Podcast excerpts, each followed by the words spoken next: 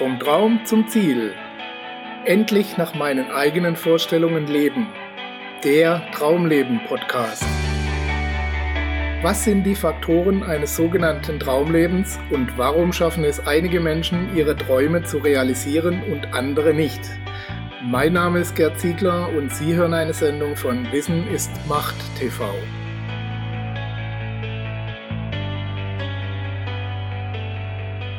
Glück ist eine Entscheidung.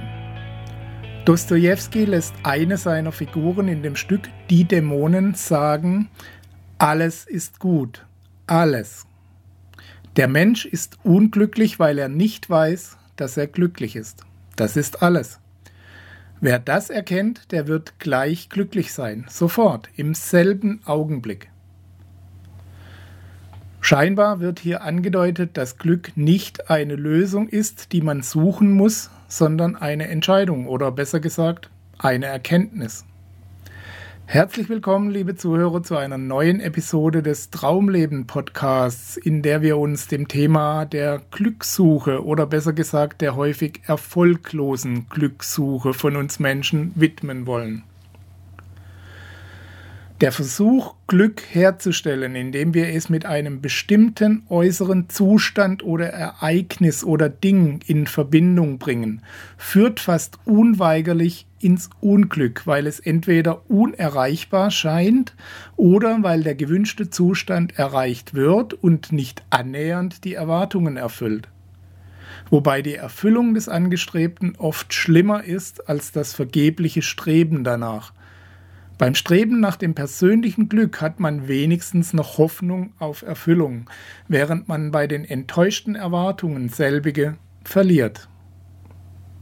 Paul Watzlawick hat sich diesem Thema ebenfalls sehr ausführlich gewidmet und in seinen Vorträgen und Schriften auf die zahlreichen Denkfallen hingewiesen, in die wir Menschen immer wieder tappen, wenn es um größere Zusammenhänge geht, Genauso, wenn es um die große Frage geht, wie man das persönliche Glück für sich erreichen kann.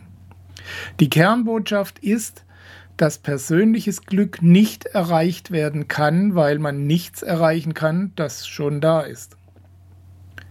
Ich weiß, diese philosophischen Gedanken stellen die eigenen Denkgewohnheiten gewaltig auf die Probe, und nicht selten ist man geneigt, das alles als Unsinn abzutun, weil diese Gedanken zu abstrakt und fern der Realität scheinen. Aber lassen Sie uns das Ganze doch mal unter praktischen Gesichtspunkten betrachten und prüfen, ob da was dran sein könnte. Immerhin stehen Watzlawick und Dostoevsky nicht gerade im Verdacht, abgedrehte Spinner zu sein oder Probleme mit dem strukturierten Denken zu haben. Machen Sie also die Probe aufs Exempel und schicken Sie Ihre Gedanken auf die Reise. Denken Sie an einen Moment in Ihrem Leben, in dem Sie richtig glücklich waren, in dem Sie sich richtig glücklich gefühlt haben. Versetzen Sie sich für einen Augenblick in eine Zeit oder an einen Punkt in Ihrem Leben, an dem Sie die ganze Welt umarmen wollten und an dem alles, aber auch wirklich alles um Sie herum in Freude versank. Was war das für ein Moment? Was war geschehen und wie lange hat dieses Glücksgefühl angehalten? Wie hat es sich angefühlt? Suchen Sie sich nun im nächsten Schritt ein Ereignis oder eine Zeit in Ihrem Leben, in der dieses Gefühl der Freude vielleicht nicht ganz so überschwänglich war, aber dafür verbunden mit einem tiefen Gefühl der Erfüllung, des Friedens und der Harmonie mit Gott, der Welt und sich selbst. Eine Zeit, in der sie sich verlieren konnten, losgelöst von eben dieser Zeit und Raum, versunken in dem, was sie gerade taten. Wie war das für Sie? Wie fühlt es sich an? Selbst jetzt, wenn Sie sich daran erinnern. Als nächstes möchte ich Sie bitten, sich an eine Zeit oder eine Gelegenheit zu erinnern, bei der Sie traurig oder wütend waren, Erinnern Sie sich an die Menschen, die damit zu tun hatten und daran, was sie so traurig oder wütend gemacht hat. Versuchen Sie, sich diese Situation noch einmal vors geistige Auge zu holen und damit auch die Gefühle wachzurufen, die Sie damals hatten.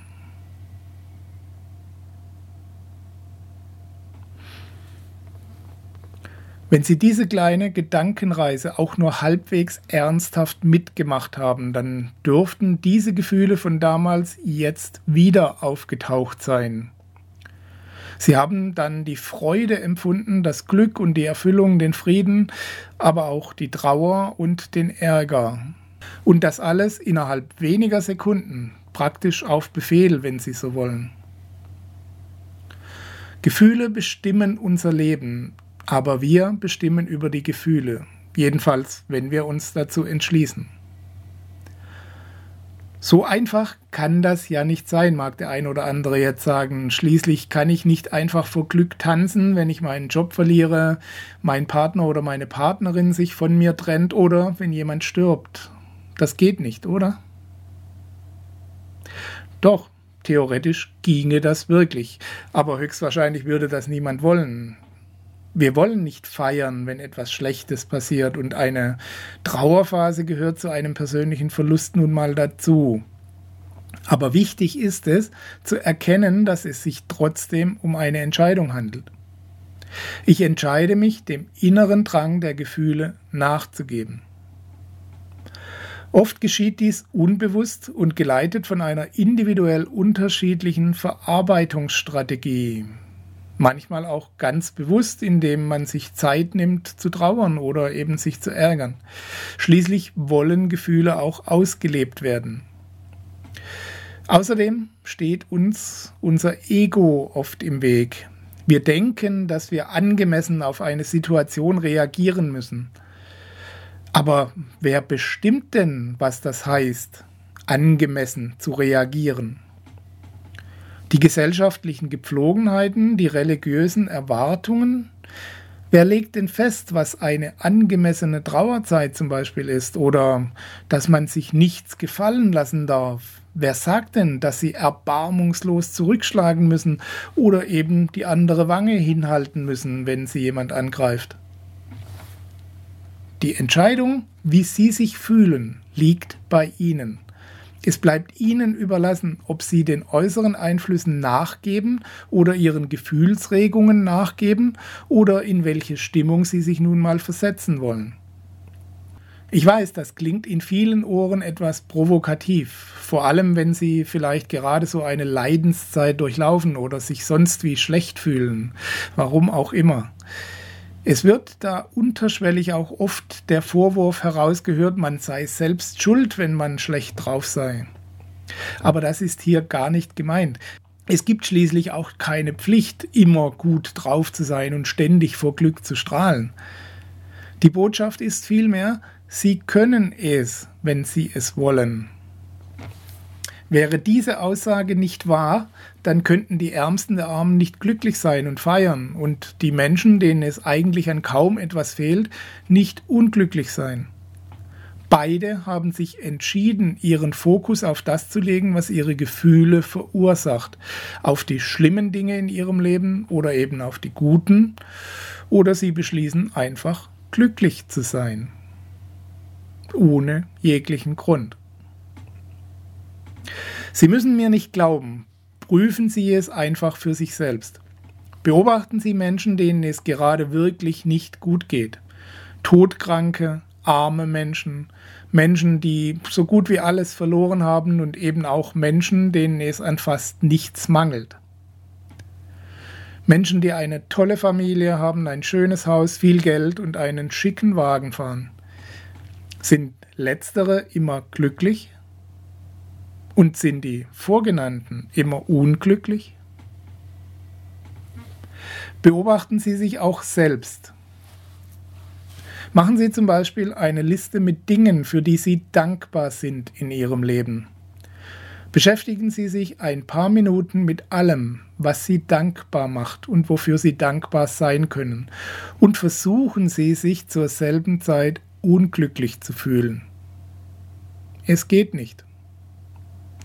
Indem Sie Ihren Fokus verschieben, entscheiden Sie sich Glück zu empfinden. Indem Sie den Fokus auf den Problemen belassen, entscheiden Sie sich Sorgen zu wälzen und unglücklich zu sein. Kann es so einfach sein? Ja, so einfach ist das. Aber es ist nicht leicht.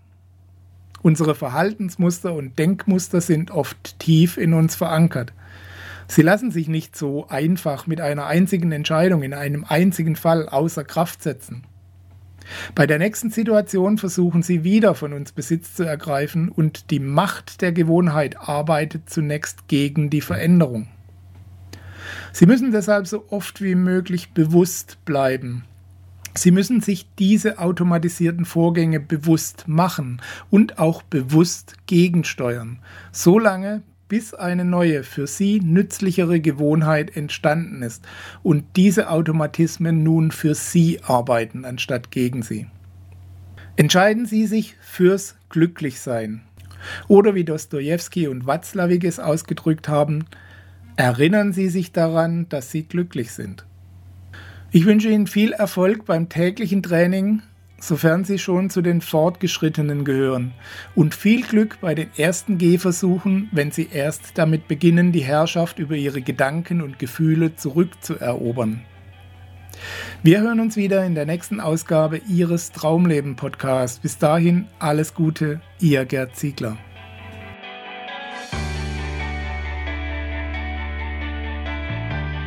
Sie hörten die Sendung Vom Traum zum Ziel, endlich nach meinen eigenen Vorstellungen leben, den Traumleben Podcast. Vielen Dank für Ihre Aufmerksamkeit. Als kleines Zeichen Ihrer Wertschätzung freuen wir uns über Ihre Bewertung, eine kurze Rezension auf iTunes und natürlich über eine Empfehlung in Ihren Social-Media-Kanälen. Durch Ihr Feedback können wir uns weiter verbessern und durch Ihre Empfehlungen können wir noch mehr Menschen erreichen. In beiden Fällen helfen Sie uns, das kostenlose Angebot weiter aufrechtzuerhalten. Be part of the project, indem Sie zur weiteren Verbreitung der Tipps und Inspirationen beitragen. Vielen Dank für Ihre Unterstützung und bis bald.